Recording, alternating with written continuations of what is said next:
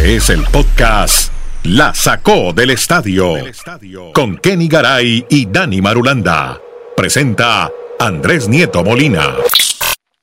Hey, ¿cómo están? Llegamos a otro episodio más de La Sacó del Estadio. Hablamos de todos los deportes, las ligas americanas. Estamos con Kenny Garay en Bristol, Dani Marulanda en el Retiro Colombia. Yo soy Andrés Nieto Molina, reportándome de Santiago de Chile. Es un eh, contacto streaming que hacemos diariamente para hablar de todos los deportes, ligas americanas poderosísimas, la NFL sobre todo, que ya termina el uh, abanico de posibilidades para nombrar nuevo entrenador, es decir, el señor Bill Belichick oficialmente el otro entrenador, entrenador de los New England Patriots, ya se quedó sin trabajo por ahora, porque ya quedaron todos copados. Hoy Kenny nombra nuevo entrenador. En el episodio de ayer había nombrado Kenny al de Seattle Seahawks y ahora tenemos entrenador en Washington con los Commanders. Hola Kenny, ¿qué más hombre en Bristol? ¿Cómo le va, don Andrés? Un abrazo. Felices de la vida y aquí estamos, listos, junto a Dani Marulanda y todo el equipo. Bueno, eh, aquí lo dijimos y yo no soy de los que paso factura, pero sí era complicado, no era tan, tan viable, no era tan fácil de la noche a la mañana mmm, hacer eh, un plan, trazar un plan para Bill Belichick. Pese a que para muchos, y muy seguramente lo es, es el mejor entrenador en jefe de la NFL. Bueno, el último que quedaba por contratar coach eran los Commanders de Washington. Contrataron a Dan Quinn, el coordinador defensivo de los Cowboys de Dallas. Reemplaza a Ron Rivera. Recordemos que Rivera, de origen boricua, fue despedido por Josh Harris, que es el nuevo propietario, un día después de que terminara la temporada. Así pues que los Commanders contrataron ya a Adam Peters como gerente general, eso fue el 12 de enero, y ahora tienen a Dan Quinn el coordinador defensivo de los Cowboys de Dallas como su nuevo entrenador en jefe. Primeras contrataciones monumentales en el lado de fútbol americano para el dueño, para Josh Harris, quien finalizó, recordemos, la compra del equipo en julio. En ese mismo consorcio, en ese mismo grupo de dueños, está Irving Magic Johnson ah, bueno, Magic Johnson, leyenda, otrora gran jugador de los Lakers de Los Ángeles de baloncesto. Óigame, eh, le oí a Marulanda en un episodio anterior que este equipo está en construcción, o sea, que por eso no veía Belichick ahí, porque es un equipo nuevo que están rehaciendo el de Washington. Marulanda, es así la historia. Y de una vez, despachémonos con otro rollete que tiene usted sobre eh, un hijo que trabajó a su padre en un staff de coaches. Cuéntenos esa historia en fútbol americano. ¿Cómo le va en el Retiro Colombia? En su podcast, la sacó el estadio que ahora está bajo el paraguas de Casale Sports, un nuevo proyecto digital deportivo. Ahí está incluido este equipo de la sacó el estadio. ¿Qué más, hombre, Dani? ¿Cómo va? Muy bien, Andrés. Abrazos para Kenneth, para todos nuestros oyentes y por supuesto también para Casale Sports. Ahora que tenemos la oportunidad de estar brindando nuestro contenido en este gran espacio y también a la gente que se está acercando obviamente allí. En ese tema de entrenadores, pues ya lo ha, dicho Garay, ya los ocho puestos que estaban vacantes todos se han llenado. Ya los entrenadores en jefe, ya todos están ocupados, los 32 equipos de la NFL. Lo que sí todavía hay muitos movimientos es entre los el staff de cocheo, o sea, aquí no son los coordinadores ofensivos, coordinador defensivo, el entrenador de, de quarterbacks. Y en esas situaciones curiosas se ha dado que por primera vez en la historia de la NFL, un entrenador en jefe que se llama Brian Callahan, de quien contamos la historia hace poco, que era el coordinador ofensivo de, los Bengals, manejando a Joe Burrow, y que le dieron el trabajo como nuevo entrenador en jefe de los Titans, ha decidido contratar al papá. O sea, primera vez que un hijo le da trabajo al papá. ¿Hay algo de nepotismo ahí? Sí, porque al revés muchas veces pasó, que los papás llevaron a muchos hijos para que hicieran sus primeros pinitos en, el staff de coacheo, en diferentes posiciones. Un hijo agradecido. Es la primera vez que el papá, que es Brian, lleva al, al papá que es, mejor, el hijo es Brian, lleva al papá que es Bill. Bill Callahan estaba incluso todavía trabajando con los Browns, el equipo de Cleveland. Ahora va a ser el entrenador de la línea ofensiva de los Titans, porque el hijo, reiteramos, lo ha llevado. Es un señor con mucha experiencia, tiene 24 años trabajando en oh. equipos de la NFL, el papá. O sea, o, decimos acá que eso es nepotismo, como tantas cosas que se dan por acá. Porque en, la política, en, la, en, la, política sí que hay nepotismo. Bueno, pero a usted no le gusta que yo hable de política. A usted le encanta hablar de farándula, pero bueno, entonces. No, no, no, a mí sí me gusta. Yo, yo, ah, yo, soy un amante de la libertad de expresión. Usted habla de lo que se le dé la gana. No, pero no lo diga así. no, no, no, no, me conoce. Pero les pregunto, en este caso les parece. Yo lo digo en el buen sentido de la palabra. Libertad. ¿Es nepotismo o no es nepotismo? ¿Les parece a ustedes? Para mí en este caso, pues, no, pues, pues, hay algo de favorabilidad para nombrar a Eso no se ve bien. Éticamente no se ve bien. Nombrar a un familiar, pero bueno. Sus razones Pero también hay que, estoy de acuerdo con que puede haber nepotismo y se puede ver como tal. Mm. Eh, no es la primera vez, o sea, es la primera vez de padre a hijo, o de, mm. perdón, de hijo contratando a padre, pero de padre a hijo ha pasado en muchas ocasiones. Ahora, eh, si está ahí, sus calificaciones tiene. O sea, por más nepotismo que yo quiera ejercer, si se permite, no puedo traer a mi mamá que narre un partido de fútbol americano. Claro. Calificaciones tiene que tener. Yo por eso ese, ese último detalle no es menor, es que el señor lleva 24 años trabajando en equipos de la NFL. O sea, no es que venga, usted es mi papá, venga, yo lo pongo a trabajar conmigo, ¿no? Ya lleva muchos años de experiencia. De acuerdo. Oiga, ahora que estamos hablando de entrenadores, eh, o sea, un equipo de entrenadores de un equipo de fútbol americano tiene miles de entrenadores, equipos especiales, pateadores, defensa, ataque. O sea, eso es tienen que viajar en otro avión, ¿no? Todos los entrenadores de un equipo. Oiga, y eso lo está copiando el fútbol, ¿eh? Y, y viajan dos buses, dos buses eh, completos. Analistas de video. No, eso, eso lo está copiando cada vez más el fútbol. Sí, mm. señor. Ya hay, ya hay entrenadores de delanteros. Claro. Hay analistas de video en los equipos. Hay de todo. En, un equipo serio tiene que haber mucho más que un técnico y un asistente y un preparador físico. Exactamente. Oye, vamos a meter fútbol al fútbol americano, ya que metió lo de, oiga, qué desastre eso de Colombia, los panamericanos. Entrenador delantero, lo que necesita Colombia, o sea, increíble, perdió todos los partidos, una vergüenza lo de Colombia en, los panamericanos, preolímpicos, eso. De, sí, es que me quedé con el cuento de los panamericanos que ya Dani y yo no tendremos más polémica porque Barranquilla ya no, nada, no tienen nada, no lo van a tener en cuenta para nada. Asunción o Lima. ese cuentito de que Petro eh, se iba a reunir con los panamericanos, esta mañana escuché de buena fuente que era mentira, que allá nunca les llegó la intención, mejor dicho, que el gobierno no quería a los panamericanos. No, no, un desastre todo lo que ha hecho este pero Andrés, cómo perdió la sede. Mm. Andrés, pero venga, yo lo vuelvo a involucrar en la discusión. ¿A usted le mm. parece que Asunción es una mega no, no, no es, una... No, no, ah, no más que Barranquilla. Bueno, bueno, ya simplemente hay, que, hay, que, hay que a la discusión. Usted está ya nombrado corresponsal enviado especial para los Juegos Panamericanos de Asunción. Ya está listo. Cuando estábamos en Caracol, Miami, cuando salgan los viáticos le avisamos. Cuando estábamos en Caracol, Miami, no estoy diciendo que él tenga nada contra Paraguay ni nada. Ah. A Nieto lo mandaron a Paraguay, no me acuerdo aquí. Sí, no, a la Conmebol, a un sorteo de la Conmebol. De y cuando llegó me dijo, ay, no, no, no, qué pereza. Bueno, en todo caso, pues saludamos a todos nuestros amigos paraguayos. Y mire, es que quería meter fútbol y fútbol americano porque Lionel Messi, Lionel Messi lo van a meter en el Super Bowl. ¿De qué forma? No me diga que va a jugar eso, lo, lo coge Jason Kelsey, eh, Travis Kelsey, Kelsey y toda esa gente lo vuelve ñuca o no, al pobre Messi o no. No, y que no, lleven al Inter de Miami que lo golean todos los equipos del mundo. Otra vergüenza con la selección Colombia preolímpica, el equipo Inter de Miami. Qué penas las que está pasando en Arabia. Oiga, oiga, es una buena idea, Nieto, se deberían enfrentar los dos. ¿eh?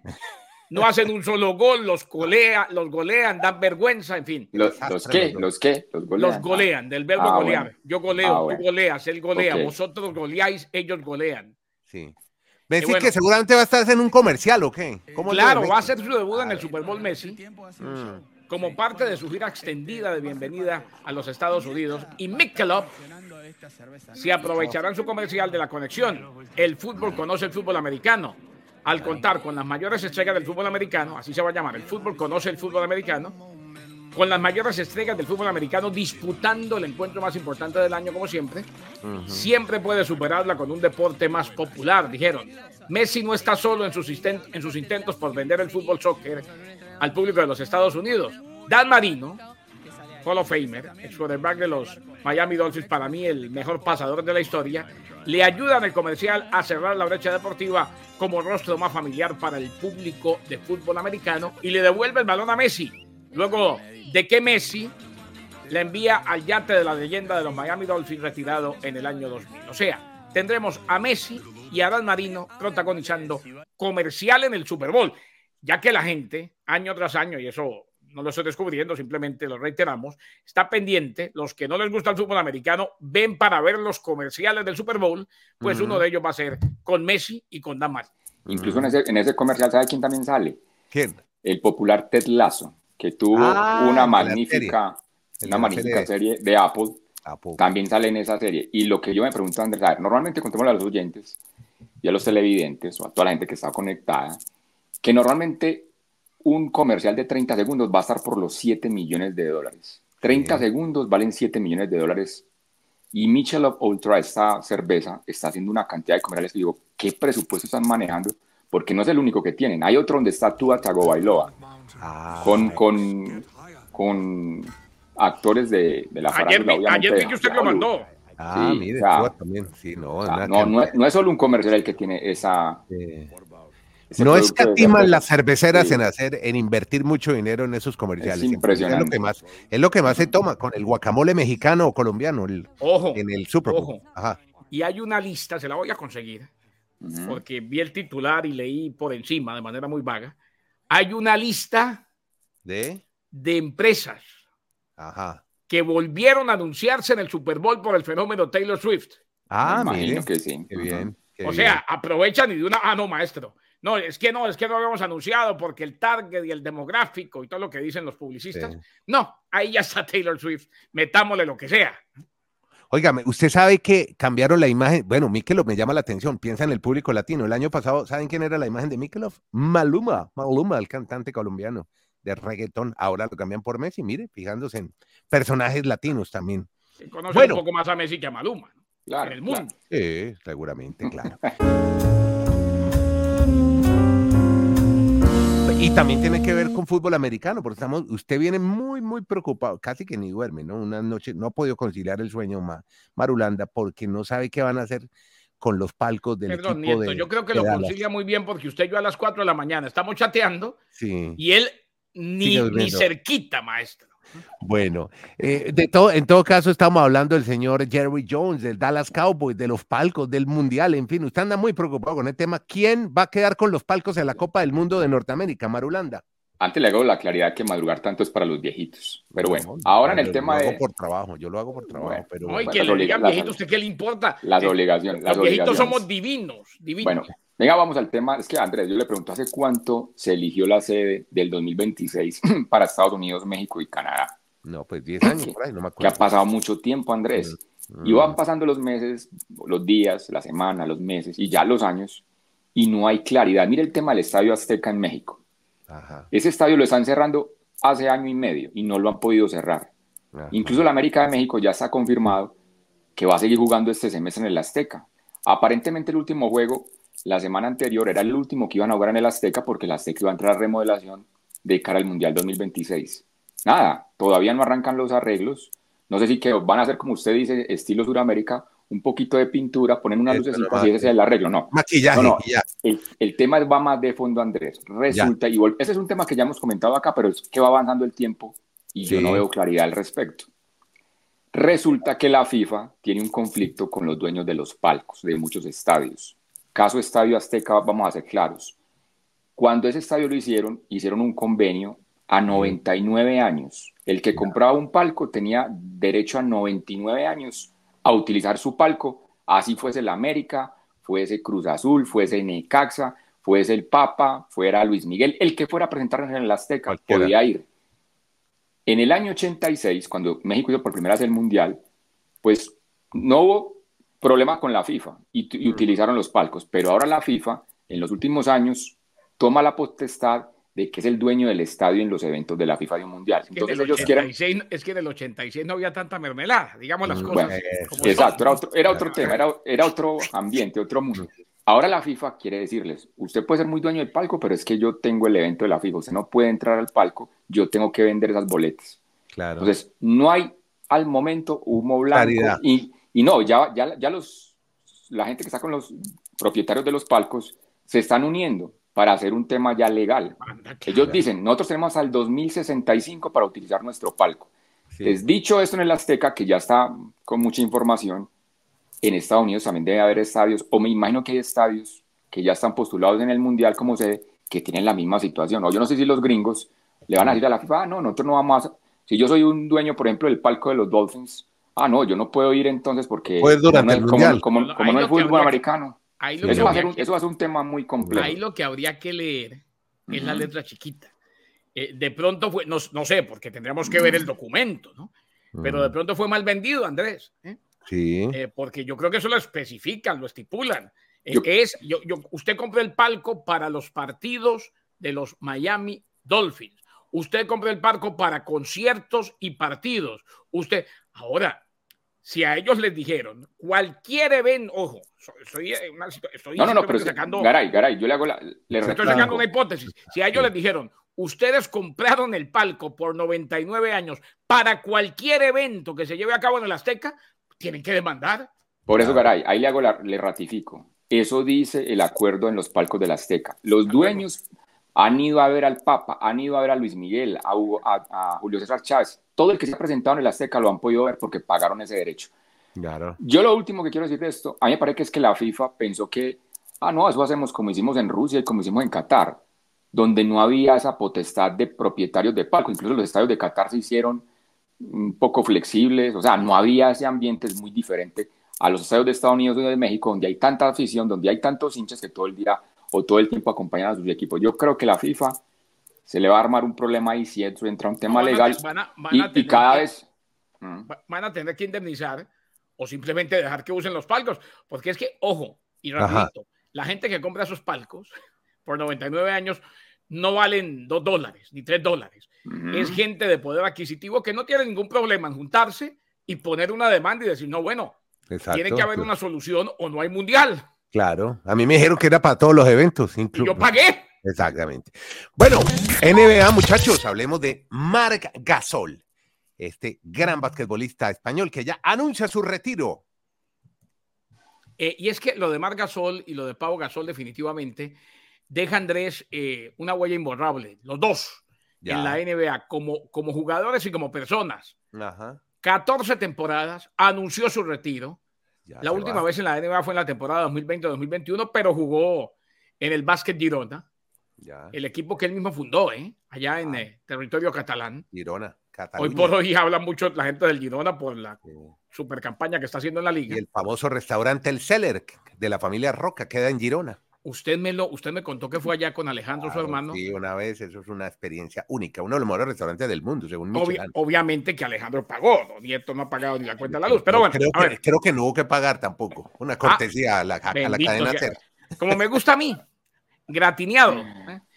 Bueno, a la cadena SER en la época, con el director general, gerente general. Sí, señor. sí, señor. Bueno, nos dejó una huella imborrable y un legado impresionante, Alejandro, que nos dirige desde el más allá. Eh, jugó más de 10 temporadas con los Grizzlies, tres equipos All-Star, primer equipo All-NBA, temporada 2014-2015. Estuvo en los Raptors de Toronto, ganó su único título en la NBA. Gasol, 6 pies, 11 pulgadas, jugador defensivo del año en el 2012-2013. Se va él y su hermano dejaron carreras importantísimas, los dos catalanes, los dos destacándose, los dos al más alto nivel. Hay envidia, esa palabra un poquito fea, pero no sé si en un juego de All-Star Game, que como dice Dani Marulanda, es un partido de solteros y casados, que eso no pasa nada con el juego, pero ¿cómo así que los suplentes y que hay un problema con el juego de estrellas? Dani, en el baloncesto de NBA. No, pero yo me refiero, Andrés, un tema global. Cuando usted escucha esta lista que le voy a dar de suplentes, ¿qué dirán en los demás países del mundo? ¿Cómo ah. que son los suplentes para un juego de solteros y casados? Devin Booker. Ah. ¿Le gusta? le gusta más a usted le gusta más la, se le gusta más la, la Jainer es que, No, pero ya no está con ella y después ah, pasó por, Bad Bunny, creo que ya terminó con Bad Bunny, ¿no? Eso, no, con Devin El amor es una no, cosa linda. no, apareció Bad Bunny y se la quitó a, bueno, a Devin venga, pues que sí, que, que usted se me, se me... No, es que pensé que estaban saliendo Booker y, Bad Bunny, ¿por qué no? No sabía el se, se, me se, me desenrutan. Volvamos a la ruta de esta nómina de suplentes, suplentes, y esto lo Andrés, suplentes, y eso lo de una conferencia, ni siquiera los suplentes de toda la NBA, de una sola conferencia, la del oeste. Digamos con su máximo ídolo, Stephen Curry. Ya. Suplente. ¿Mm? Mm. Anthony Davis, de los Lakers. la, pareja, la pareja estrella de los Clippers, Paul George y Kawhi Leonard. No, ¿qué es esto? Por y, la y, la, parejita de los, de, perdón, de los Timberwolves, Anthony Edwards no. y Carl Anthony Towns. Esos siete son los suplentes del equipo del oeste. Dígame qué, qué país del mundo no quisiera tener a sus jugadores en los Olímpicos. ya no, no, digamos nada, no digamos ya más nada. impresionante. Ya entiendo la envidia, una envidia sana, bonita, deportiva. ¿Sabe que, eso no existe, Nieto? ¿La envidia sana? No, un día me, no, es que un día me, me corrigió Cario Bermúdez, que en paz descanse. Me dijo, deje de decir envidia sana, que la envidia es alegrarse del mal ajeno, eso no existe, mijo y me regañó. Y entonces desde esa época yo quedé con un desorden postraumático. no, venga, dos cositas rápidas. A ver. Eh, a Nieto le gusta que le traiga estos datos. La marmota. La, ah, hoy es el día de la marmota, feliz. No vio la sombra. Tan rápido. Ya estamos en el día de la marmota. O sea, se prolonga el invierno. No. ¿Sigue? Si no ve la sombra, verano. primavera tempranera. Ah, perfecto, perfecto. Y la economía, el último reporte de la economía que Nieto está tan pendiente. Sí, señor, me gusta. Eh, añadieron 353 mil trabajos aquí en los Estados Unidos. Ah, va bien entonces. Lo cual hace que todas esas acciones que usted tiene en la bolsa. Para, Biden. ¿Se relija Biden? Bueno, pues. No, no, no, no, no, no, Biden no sé. Yo no sé de pues, Biden. La economía está bien. Pero sus acciones, vea. Estas, informaciones que, esas informaciones que demuestran que ustedes dos están permaneciendo mucho tiempo juntos, no están hablando de deportes en nuestro podcast, están con muchos temas. Venga, no, ya, volvamos, a, Vamos a ahorita, al béisbol, y ahorita que colguemos, vamos a hablar, y ahora que colguemos, como mm. decía la abuela, colguemos, vamos a hablar con Nieto de la, la última encuesta de Quinnipiac University, que pone ganador a Biden fácil, Nieto. Oiga, pues. Por favor, vamos, al béisbol, ¿vamos al béisbol o no? Cuénteme, ¿cuál es el Cy que llega a los Orioles de Baltimore? Un jugadorazo, Andrés. Corbin Burns, que fue Cy Jones lanzando con los Brewers, el equipo de Milwaukee. Ese jugador va a reforzar la rotación de los Orioles de Baltimore. Baltimore ha sido un muy buen equipo en las últimas temporadas y si hacen a un gran jugador, a un as de la rotación, como este jugador que ya tuvo un premio de Cy Young, recordémosle a los telespectadores que el Cy Young se lo dan o lo otorgan al mejor pitcher en una temporada en las grandes ligas. Él lo ganó en esa ocasión con la Liga Nacional. Perfecto, muy bien. Llegamos entonces de esta manera con esta historia buenísima y mm, llegamos al cierre de este. Oiga, ¿cómo es la historia del apoyo que se le puede dar a este podcast, Kenny Garay? Inmediatamente, dele vida, la sacó del estadio podcast, porque Marulanda va a ser enviado especial a todos los eventos deportivos de todo el mundo. Panamericano en Asunción. Ahí está listo. no, va a ser. Usted se imagina Marulanda bronceándose en el lago azul de Ipacaraí, que a propósito, ni es lago ni es azul, es verde, pero bueno. en el link que pone Andrés Nieto, haga clic y deje su aporte para que le dé vida desde donde esté y lo que pueda a la saco del Estadio Podcast. Muchas gracias. Muy bien, así llegamos al cierre. Muchas gracias a todos por seguir este podcast que está ahora. Búsquenos en el canal Casal Sports. Los que nos ven en YouTube, estamos en todas las plataformas de podcast como es tradicional, pero si nos quiere ver en YouTube, canal Casal Sports. ahí sí, siempre me, me Bueno, mucho, me desalineo. Bueno, gracias a todos. Cuando ya haga así, usted sabe que ya.